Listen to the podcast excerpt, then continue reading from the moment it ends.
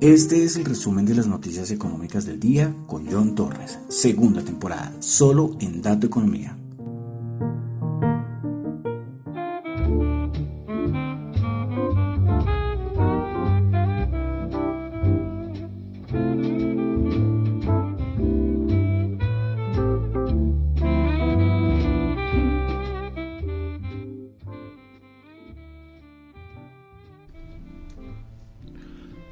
Muy buenas noches a todos. Eh, hoy no saludo a los que me escuchan en vivo porque esta es la versión podcast del programa, del resumen de las noticias económicas. Porque por asuntos de tiempo eh, no pude hacer el programa como usualmente lo hago en vivo. Pero de todas maneras quería eh, dejar el al menos por lo menos el podcast, ¿no? Porque hoy fue un día importante, lleno de noticias, pero bueno, Aquí estoy, espero hacer un programa rapidito y por eso no hay música eh, al inicio. vamos a, lo más importante del día. Eh, saludo de todas maneras a los que me están escuchando en el podcast, entonces en Spotify y en Apple Podcast, no olviden calificarlo, su calificación es muy importante en estas plataformas. también en Google Podcast y en, en la aplicación de Fonte, en la aplicación donde ustedes les, les pagan en Satoshis por escuchar sus podcasts favoritos. Recuerden, lo que yo comento acá no es para nada ninguna recomendación de inversión. Bueno, entonces vamos a comenzar con el resumen de las noticias económicas. Hoy en formato 100% podcast, hoy no estoy en vivo. Bueno, entonces comenzamos. Comenzamos con Asia. Eh, más ataques, más movimientos. Bueno, no ataques, pero sí lanzamientos de misiles por parte de Corea del Norte. No sé cuántos misiles ha disparado en las últimas 48 horas. El último eh, fue y sobrevoló Japón.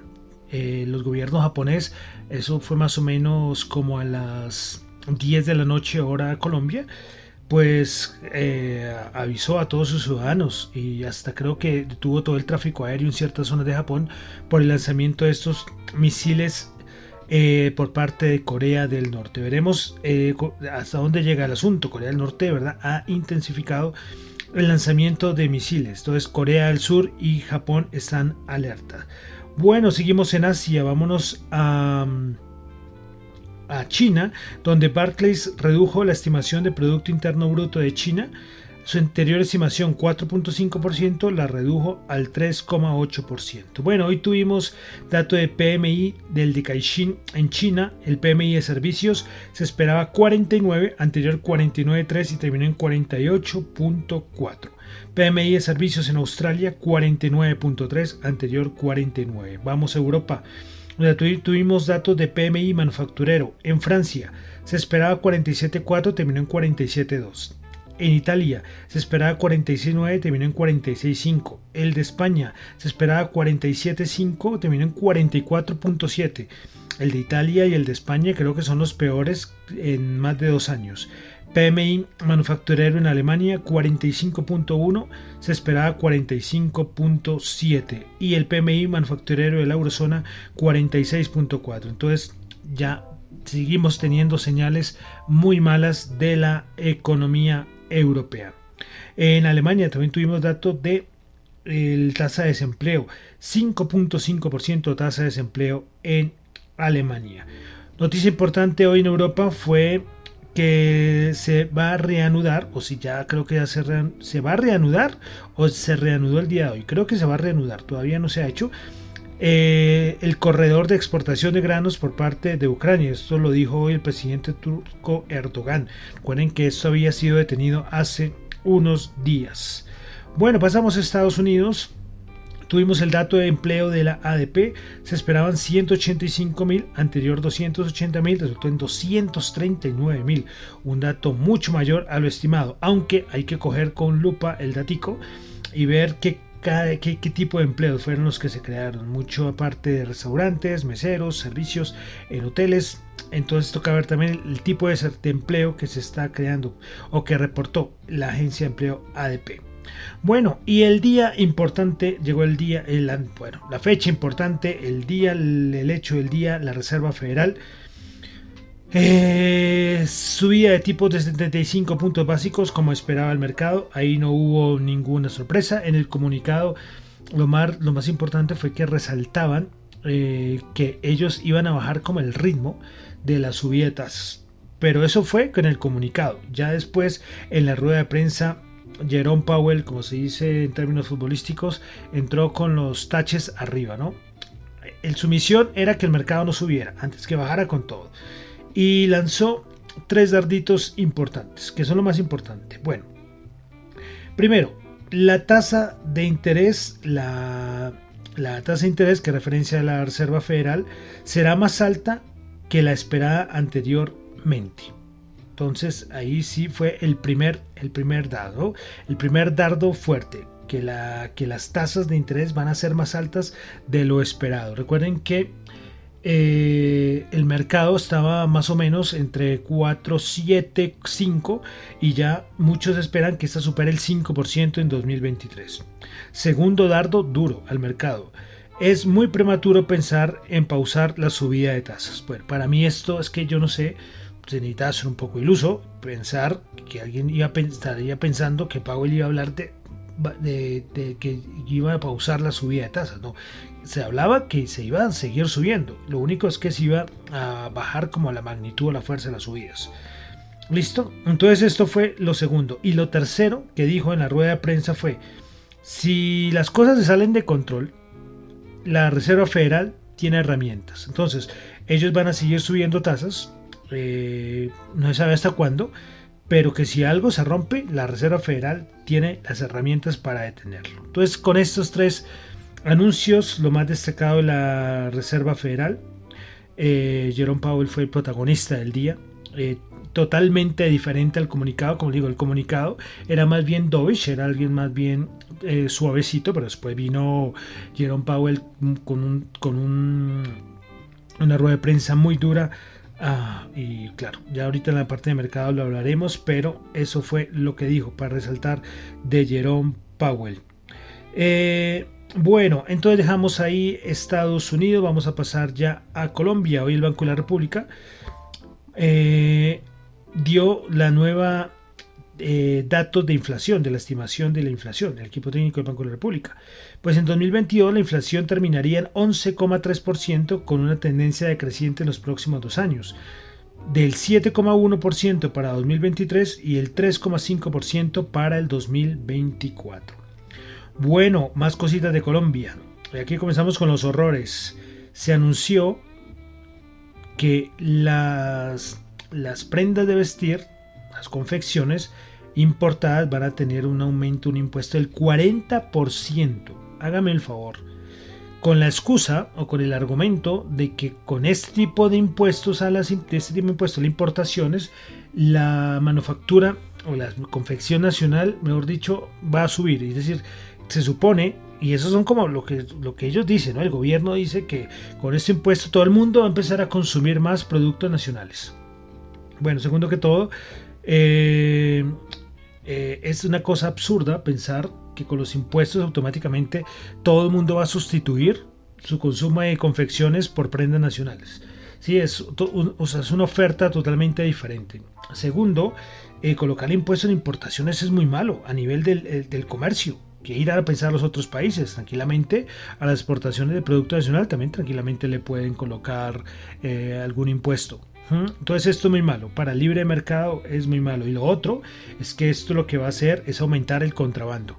Así de fácil. Siempre cuando hay un tipo de medidas de ese tipo de, hay un tipo de medidas de subida de impuestos algún algún tipo de un sector, el, contrabando es lo que aumenta. Bueno, desastre.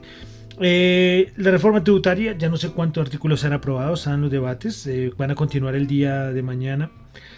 Eh, el día de mañana jueves, pero lo que más se ha rescatado, lo que más ha sido criticado es que el Senado aprobó el artículo 17 que prohíbe deducir las regalías del impuesto de la renta. Golpe duro, duro, duro para, para bueno, gran parte, o sea, es, que esto, esto, esto afecta a la economía nacional, las inversiones, bueno, eh, difícil, difícil la situación, estas dos medidas, y aparte de todo lo que está hablando de la reforma tributaria, es preocupante. que el camino que está tomando Colombia cada vez más preocupante. Eh, precisamente, eh, no me acuerdo qué periodista, y no, lo noté acá, hablaba sobre Colombia. Eh, y, varios están diciendo que, Colombia, Colombia va mal. Y lo están viendo desde afuera, no periodistas nacionales, desde afuera. Están viendo las cosas complicadas. Y un periodista lo puede ver, imagínense los inversionistas. Y para terminar, hoy el ministro Campo dijo en un tuit, abro comillas, que quede claro, no voy a renunciar al, Ministerio de Hacienda. Estamos trabajando sin descanso para sacar adelante la reforma tributaria que necesita Colombia. Nuestro compromiso con el país y el manejo responsable de la economía es total. Y así lo seguiremos haciendo en este gobierno. Eh, como les digo, vamos a ver. Ojalá que esta semana no vaya a anunciar su renuncia, ¿no? Con lo que está pasando con este gobierno. Yo sigo esperando lo que anunciaron antes de la, reunión de la reunión del Banco de la República lo de los nuevos contratos de exploración y explotación. Al menos esto. Sigo esperando. Ya vamos a completar, ¿qué? Vamos a completar una semana. Eh, sí, ya exactamente una semana. Y nada, nada. Eso quedó ahí. Para distorsionar las decisiones del Banco de la República. Bueno, un desastre. Bueno, dejamos ya Colombia. Vamos a pasar de la parte de mercados. Tuvimos inventarios de petróleo de la EIA. Se esperaba un aumento de 267 mil barriles. Y se tuvo fue una caída de 3,11 millones de barriles. Eh, hoy noticias, la noticia importante fue que eh, habían fuentes que decían que Irán podría atacar a Arabia Saudita dentro de las siguientes 48 horas. Esta noticia salió como en las horas de la mañana. Entonces esto ayudó a la subida del precio del petróleo. Bueno, eh, a ver, ah, bueno, no anoté acá porque había nuevas estimaciones del precio del petróleo y no lo anoté. Bueno, eh, continuamos con Elon Musk, que planea recortar unos 3.700 puestos de trabajo en Twitter, es decir, la mitad de la plantilla de la empresa. Elon Musk está, porque ha recibido muchas críticas por el por el, lo del el pago de la suscripción por cuenta verificada en Twitter, que antes era 20 dólares, lo bajó a 8 dólares, pero mucha gente criticando, criticando. ¿Saben qué yo digo? Twitter ha jugado un papel muy importante en la sociedad los últimos años, pero muy importante, muy importante, hablo de los últimos 10 años. Gracias a la plataforma de Twitter eh, eh, se han logrado puestos importantes, presidentes han llegado a, sus cargos gracias a toda la información que empieza a surgir en redes sociales como Twitter. Y hay gente que yo creo que 8 dólares no es que le cueste mucho. ¿sí? Y además es que Twitter solo da pérdidas. los Musk, bueno, yo no sé cuál es la intención de los Musk, veremos a ver, pero, pero es una empresa que levantarlo no va a ser fácil, ¿eh? no va a ser fácil. Bueno, eh, Amazon eh, anunció que este año va a contratar 150 mil nuevos empleos en puestos de tiempo completo de la temporada de fin de año y también de manera de tiempo parcial. Entonces 150 mil empleos en Estados Unidos va a contratar Amazon. Bueno, y ya, con eso entramos a lo que pasó en el mercado. El mercado muy fácil. Sabíamos que lo importante iba a ser día Reserva Federal. No sabíamos qué iba a decir, no sabíamos, todo el mundo descontaba los 75 puntos básicos, ahí no había ningún misterio, pero ¿qué iba a decir eh, Powell? Eh, pensaban, bueno, pensábamos, de pronto me puede incluir, que iba a tener un discurso no tan agresivo, pero no, nada, fue el discurso más agresivo. Hubo un momento de la rueda de prensa que Powell que un periodista le dijo a Powell que los mercados estaban subiendo, una cosa un poco rara que pasó en la rueda de prensa. Inmediatamente Powell empezó, mejor dicho, voy a acabar al mercado y sacó todos esos dardos que les hablé hace un, momentito. Eh, ¿Qué va a pasar con el mercado? ¿Qué va a pasar con el mercado? Difícil, difícil analizarlo. Ya hoy se perdió la, eh, resistencia a los 3.900. ¿Qué resistencia tan dura? Eh?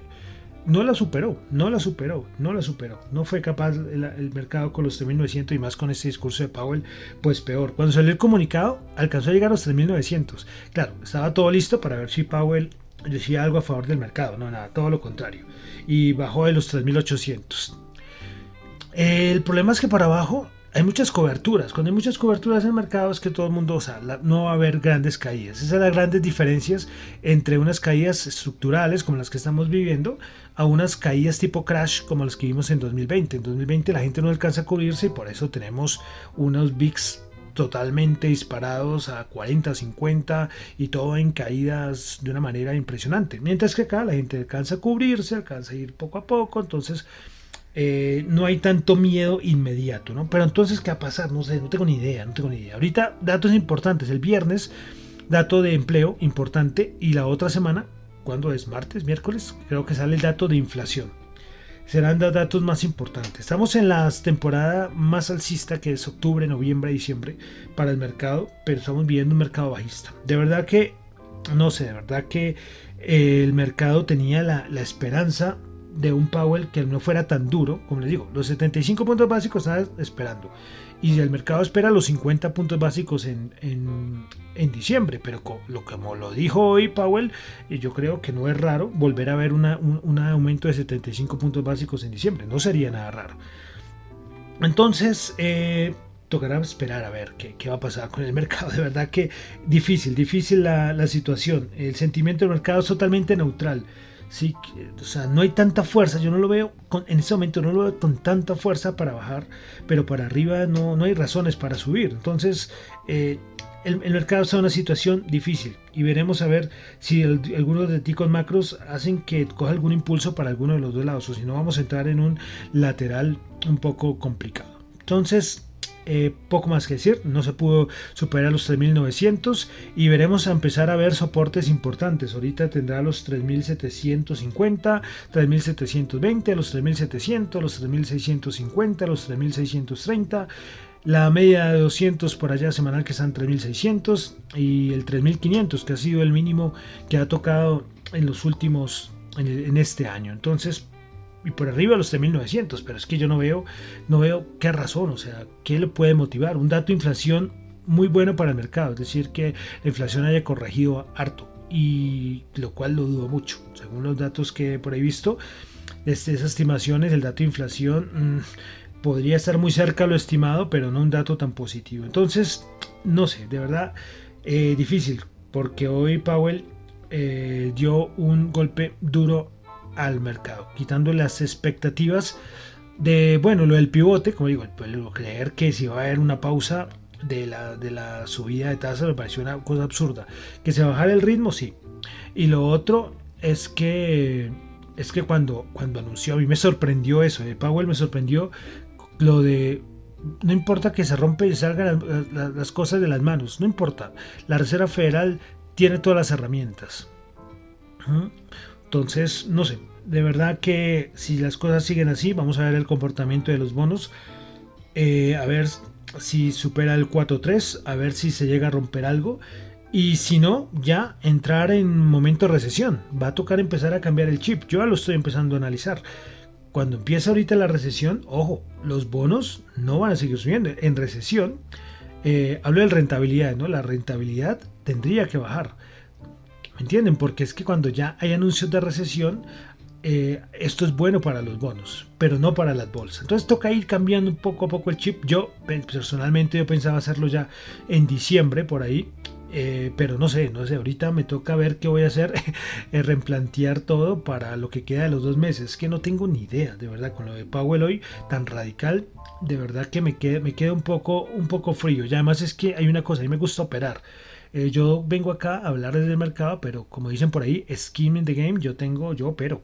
Yo opero y estoy ahí, porque una cosa es comentar, hablar y todo esto, pero no, a mí me gusta estar ahí, candela, viviendo las cosas en primera fila, porque tranquilamente yo podría venirles a hablar acá que el SP500 subió tanto y ya, no más. No, acá yo estoy planteando mi estrategia porque yo también invierto, yo también opero y estoy viendo, a ver, cómo nos, cómo nos movemos. Sí, este mercado nos hace hacer cambiar las estrategias un poco. Eso sí, espero en 2023 ver el SP500 por debajo de 3400. Sí, ya el objetivo que yo repetí muchas veces, los 3500 y pico, los conseguí. Los conseguí y llegó allá. Pero ahora yo espero un rebote por encima de 3900, casi 4000, para después una caída. Ojo, puede darse todavía antes de diciembre. Es que hay una cosa. Hoy es noviembre 2. Ese es el problema. Todavía quedan dos meses enteros de mercado.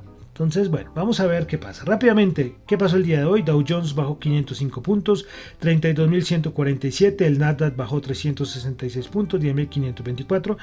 Y el SP500 bajó 96 puntos, 3.759. El VIX, que hubo momento del día, hasta el final, el VIX eh, se le ocurrió por subir. Y nada, subió, quedó el, subió el 0,01. Estaba a su vez eh, bajando a la par con el, con el SP500. Entonces, eh, el VIX no está acompañando y el VIX no acompaña. Y recuerden que una de las no es condición, o sea, no es una cosa que tiene que darse, no es una regla, pero normalmente siempre cuando el mercado toca fondos con el VIX por encima de 40. Pero con todo ese proceso de coberturas, entonces no hay miedo en el mercado. No hay miedo en el mercado. 25,8. Veremos a mañana viernes. Pero mañana jueves eh, a ver si esto se despierta un poquito, el VIX. Porque por el momento eh, nada, nada que hacer. Bueno, el dólar, el DXY. El día de hoy, bueno, el día de hoy no, es que creo que eso está operando en ese momento. Está en 111,94. Subiendo, pero tampoco tanto veremos a ver, sí, sea, eso que con las que con los anuncios hoy de Powell tendría que haber subido más. Y la rentabilidad del bono de Estados Unidos a 10 años que está en el 4,11. También subiendo, ese sí subiendo de una manera un poco más fuerte se sabía que con, después de Powell íbamos a tener la rentabilidad del bono, como le dijimos ayer, por encima del 4, por debajo del 4. Con el comunicado llegó al 3,9 y después de la rueda de prensa subió por encima del 4. Bueno, pasamos a la bolsa de valores de Colombia. El MSCI Colcap el día de hoy bajó 0,74%, 1.245 puntos. Vamos a ver en este momento cómo está el petróleo y el oro en este momento el petróleo y el oro. El oro va bajando 8 dólares, 1641 la onza. El WTI 89,4 bajando el 0,6% y el Brent 95,7 bajando el 0,4%. Vamos a la tasa representativa del mercado en Colombia, 5.015 pesos. Eh, alcanzó a negociarse en los 5.030. Y con todos estos tipos de anuncios que está haciendo el gobierno, no veo, no veo por dónde va a bajar. Eh, hoy colocaba yo un grafiquito porque una de las ideas de que tiene el gobierno es que eh, Colombia tiene que eh, hacer la transición energética, olvidarse los hidrocarburos para ayudar a la contaminación mundial. ¿Saben cuánto aporta Colombia a la contaminación mundial? Como el 0,01%. Nada. Pero ¿saben cuánto reciben de ingresos corrientes Colombia por hidrocarburos, por todo ese sector? entre el 15 y el 20%. Entonces, es una cosa absurda, ¿no? Es una cosa absurda. Vamos a dejar de recibir un montón de ingresos por estas decisiones. Como les digo, vuelvo a repetir, lo sigo esperando lo de los nuevos contratos. Vamos a completar una semana y no nada de nuevos contratos, ni exploración, ni explotación, nada. Pero sí medidas fuertes en otros aspectos, ¿no? Lo que ya les comenté hace un momento. Y finalmente, hoy otro tuitero que es muy famoso, que habla mucho de economía, que es el señor Mario Fernando Cruz, colocó el siguiente tuit. Deuda pública, la deuda pública externa asciende a 102 mil millones de dólares. A 3.800 pesos el dólar son 388 billones de pesos. A 5 mil pesos por dólar son 510 billones. Incremento de 122 billones de pesos en seis meses, es decir, seis veces la reforma tributaria. Es que esto de la subida del dólar, esto afecta todo, ¿sí? Todo, todo, todo, Y la deuda, imagínense la deuda, la deuda pública y la deuda privada también. tremendo, tremendo esto que está pasando en Colombia. Bueno, y como siempre vamos a terminar con las criptos. Las criptos para ver cómo, cómo están reaccionando eh, con las medidas de la Reserva Federal. A ver que se me pierden las criptos. Listo, acá están. Bueno, entonces, las criptos, ¿cómo están en este momento? ¿Qué ha pasado con las criptos? Comenzamos con el Bitcoin que va bajando el 0,9%, Ethereum bajando el 2,3%, Ripple, perdón, BNB eh, bajando el 0,8%, Ripple bajando el 1%, Dogecoin bajando el 7,5%, Cardano bajando el 1,1%, Solana bajando el 1,2% y Polygon Matic bajando el 10,7%. Cositas rápidas de criptos, eh, JP Morgan hizo su primer trade público en la red de Matic, es una cosa que es un poco compleja que explicar, pero solamente como el titular, y que Instagram parece que va a permitir NFTs en Meta va a permitir NFTs en Instagram bajo la red de Solana. Bueno, y ya, con eso termino por el día de hoy el resumen de las noticias económicas. Hoy formato 100% podcast, no lo pude hacer en vivo. Pero bueno, entonces, con esto me despido. Mi nombre es John Torre, me encuentran en Twitter en la cuenta arroba John Chu, en la cuenta arroba Dato Economía. Y para asuntos de la emisora, radio arroba gmail.com y en Twitter, arroba datoeconomía R. Espero ya el siguiente ya poderlo volver a hacer en vivo, ya ahí con musiquita. Eh, ya ayer, el programa de ayer, terminamos con la discografía Andrea Ocelli. Entonces vamos a prepararnos el siguiente artista, ¿no?